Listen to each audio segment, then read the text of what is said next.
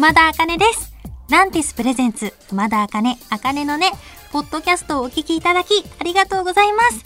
このポッドキャストは、毎週月曜から木曜にかけて、日本放送で放送している番組を一本にまとめたお得なパッケージ版です。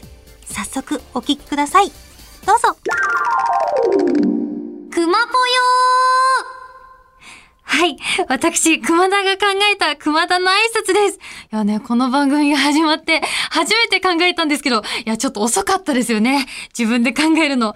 いや、この熊ぽよっていうのはね、ぽよぽよぽよって、この時間なんで、眠りに誘われていきますよ、みたいな感じの意味を込めました。可愛くないですか？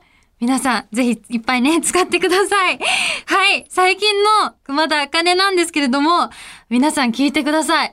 私、ちゃんと初めて野球の試合を見たんですイエーイでね、なんか、この間さ、ラジオでいっぱいいっぱいいろんな情報を頭に叩き込まれて、初めて見た野球はすごい面白くて、でもいっぱいびっくりしたことがあったんですよ。まず一つ目はね、あの、バッターの人、打った人が走ってたんです。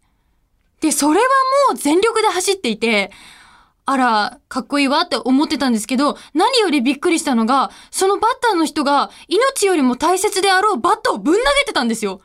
ぶん投げたーって思って。だってさ、みんな子供の憧れでしょ？あの、バットは。それをあんな、粗雑にというか、ぶん投げちゃったから、あれはルール違反にはならないのだろうかって思ったんだけど、まあ確かにね、あいつを持ってたら走りづらいのさ。だからまあいいと思うんだけどね。あともう一つ気になったのが、キャッチャーの後ろに誰かいるんですよ。で、なんか誰かいるって思ってて、で、その人がね、あのーピッチャーの人が投げて、バッターの人が打てなかった時に、よしってガッツポーズをしてたんですよ。うんって、あの、手の横にね、グーポーズで、うんって、よしってしてて、なんか喜んでたんです。だから、多分、あの、キャッチャーの後ろにいた人はピッチャーの味方なんだと思うんですよ。だけど多分あそこの後ろにいるからね、そのバッターの人になんかコソコソコソって後ろでさ、なんか今ちょっと上見てごらんよとかさ、なんか悪口とか言ったりしてさ、邪魔してる人なのかなって思ったんですけど、あれは誰なんですか？ちょっと正解教えてください。審判？審判あそこにいるんですか？嘘だよ！なんで、じゃあよしってしたんですかあの人？ストライク！ストライクのよし？あ、なるほどね。あ、じゃああれは何かの合図だったっていうことですか？あ、ストライクですよってことだったのか。ああいつ悪いやつじゃなかったんだな。あ、そっか、ボールだと何もしないのか。って今、スタッフさんに教えてもらったんですけど、確かに何もしてない時もあったんですよね。あ、そっか。あの人審判だったんだ。いや、ちょっと、いい人でよかったです。やつが。いや、本当に野球って奥が深いですね。学びました。こ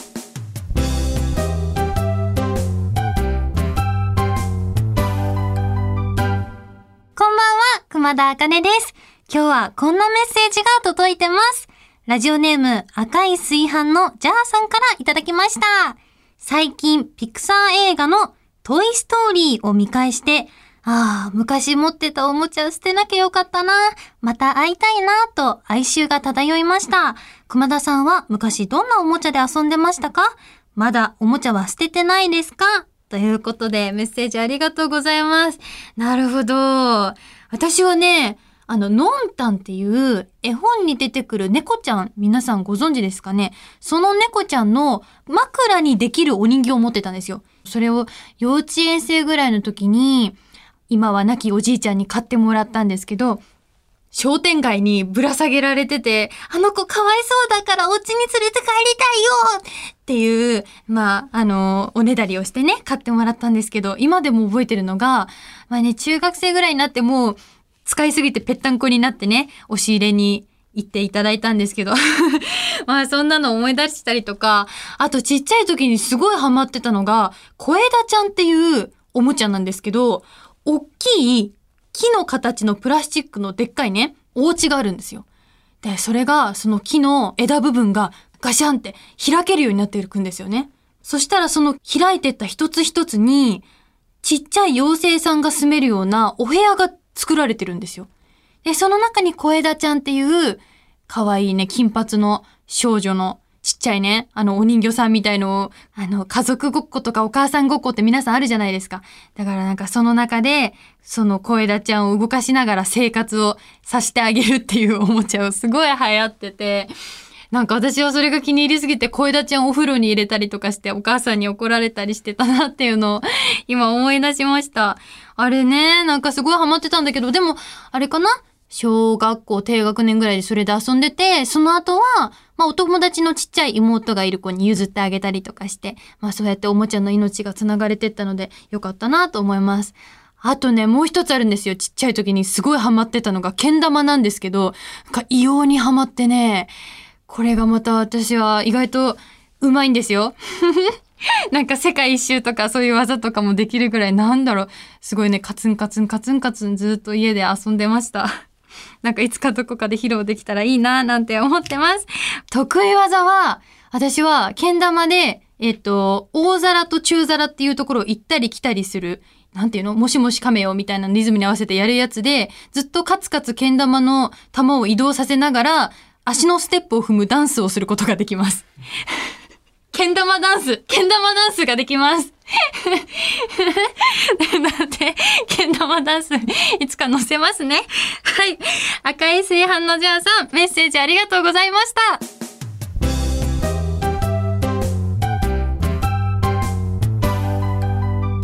こんばんは、熊田あかねです。今日はこんなメッセージが届いてます。ラジオネーム、栗ご飯は世界を救うさんからいただきました。実家で同居している中学生の弟がトイレのドアやタンスの引き出しを使った後、いつも少しだけ開けたままにします。理由を聞いたら、なんか閉じると怖いからと言っていましたが、私からしたら開いている方がなんか誰かが覗いてそうで怖いです。熊田さんはどっち派ですか？ということでメッセージありがとうございます。いやー、わかるな、これ私。なんかね、私はこの弟さん派なんですよ。開けたままにしたい派で。なんでかっていうと、私なんかちっちゃい時にね、まあ、ずっと遊んでた友達が実はいなかったとか、なんかそういうことがあったりとかしたりとか、あと、なんかちっちゃい時お母さんに、私妹と共同で使ってる子供部屋があるんですけど、なんかそこにあるクローゼットの中に、なんでいつも男の人二人いるのって言ってたって親から聞いて、確かにでも私そんなようなことを言ってた記憶もちょっとあるんですよ。だからその時からクローゼットを閉めるのがすごい怖くて、で、開いてる方が怖いっていうのもわかるんですけど、なんかその私はもう誰かいるって思ってるんですよ。だから、クローゼットを閉めちゃったら、あの、閉じ込めちゃってるってことになるじゃないですか。だからそうしたら、なんかそちらのいらっしゃる方の方も、なんか不満がやっぱり溜まるじゃないですか。なんで閉めたのみたいな。暗いんですけどって、なんか思って怒られたら嫌だから、まあ開けといて開放的にしといてあげれば何も悪さはしないだろうっていう思いを込めて、なんかね、クローゼット開けとかないと怖いんですよ。でもこういうの皆さんやっぱありますよね。なんか私ね、お風呂でシャンプーしてる時に、後ろに誰かいるかもって気配を感じるっていうのがあってさ、それみんな誰しも一回思ったことあるんじゃないかなって。え？下尾さん一回もないって言ってる！そうだよ。巨人ハートじゃないですか。嘘だよ。そんな、いやいやいや、みんなありますか？みんなありますよね。ちょっとみんなあるあるって書いてね、ツイッターに。ねなんか、で、だから私、中学生の時にお風呂入ってる時に妹に頼み込んで、お願い、お風呂の前にいてってお風呂の前にいてもらってずっと喋ったりとかしてたんですよ。で、なんでそんなに怖くなったかっていうと、なんかとあるテレビ番組を見た時に、なんかシャンプー中になんか気配を感じるって思った時は、本当にいるからなんですよってテレビやってて、あ、もうダメだ、いるじゃん、ほら、ほら、見たことかって思ってね、もうそれからダメなの。いるんだって。だってさ、ほら、上見ていないって思ってさ、左見ていないと思ったら下にいるかもしんないじゃん。あらまあ、怖いわ。こんな時間に行ってしまいました。今からお風呂入る皆さん、ごめんなさい。でもいるんだって。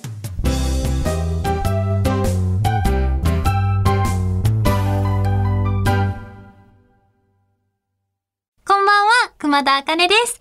今日10月1日は、法の日、みたいです。てかもう10月か。はい。早っ。早いわ。ビックラポン。いや、このね、法の日っていうのは、法の役割や重要性について改めて考える日みたいですよ。はい。私がもし法律を作れるとしたらどんな法律にしようかなって私は考え、そして導き出しました。私が熊田法律を作るとしたら、1日3食食べなきゃいけない法を作ります。これね、バカみたいだけど、本当に本気で考えたことがあるんですよ。なんでかっていうと、人はイライラしてる時とか、なんか、やる気が出ない時、大体お腹が空いてるんです。私はそう。もうね、なんか今日ダメだと思った日に何か口に入れるとダメじゃない日になるんですよ。そんぐらい食べることって大事なんです。で、この1日3食は、あの、お昼ご飯とか、まあ正直お仕事でね、食べる時間もないし、食べる場所もないしってなったら大変だから、まあ1日に1食ぐらいは、あの、飴ちゃん1個とかでもいいんですよ。まあ、パクッと入れれば。で、例えば、じゃあ、お仕事に行くじゃないですか。で、みんな朝礼でね、今日、君たちは朝食を食べたかって聞かれるわけです。で、すいません。私食べてないんですって名乗り出たら、そうかい。じゃあ君は、あの、その、そちらのパンを片手に仕事をしながらとりあえず朝食を食べなさいって言われるわけです。で、そうしたら絶対に仕事の効率も上がるし、もういいことだらけなんですよ。で、もし食べるの忘れちゃったら、その次に食べる、じゃあお昼ご飯を食べ忘れちゃったら、夜ご飯たくさん食べさせられるっていう罰則が受けさせられちゃうんです。結構これはきついんですよ。お腹いっぱいなところに詰められますからね。監視してるのは自分自身です。申告制です。だから、まあこう嘘つくやつもいるかもしれないですよ。でも、もう法律だから食べなきゃいけないって思っていることが大事なんです。脱食。脱食は罪ですよ。もうこの世界では、私の世界では重い罪です。脱色は、色を抜くの意味の脱色じゃなくて、えー、脱ぐに食べるの、食べる、食っていう字を書いて脱色。そうです。脱税みたいな意味でございます。脱色は犯罪です。いや、一日4食以上はどうなるんですかって今スタッフさんから聞かれたんですけど、もうそれは各々の自由でございます。そう、勝手にしなはれということでございます。なんでね、まあ何食食べてもいいけど、3食は食べなきゃいけないです。ということで、皆さんルールを守りつつ、自由に楽しく過ごしましょう